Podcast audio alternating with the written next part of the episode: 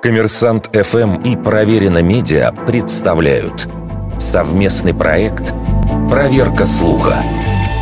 Говорил ли Сталин, смерть одного человека – трагедия, а смерть миллионов – статистика?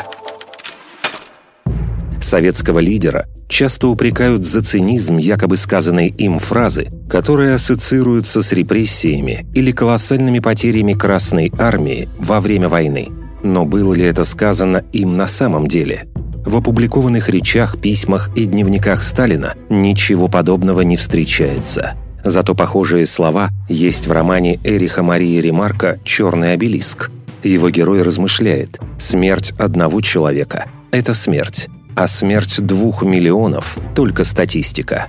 Но эта книга вышла в 1956 году, уже после смерти вождя, а в прессе Приписываемая Сталину цитата появилась раньше. В 1947 в материале «Вашингтон-Пост», посвященному голоду на Украине. На самом деле, сентенции со схожим смыслом на Западе ходили задолго до прихода Сталина к власти. Наиболее вероятным автором фразы про статистику является германский журналист Курт Тухольски.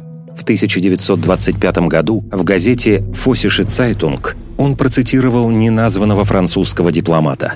«Война? Я не могу назвать ее ужасной. Смерть одного человека – катастрофа. Сто тысяч смертей – это статистика».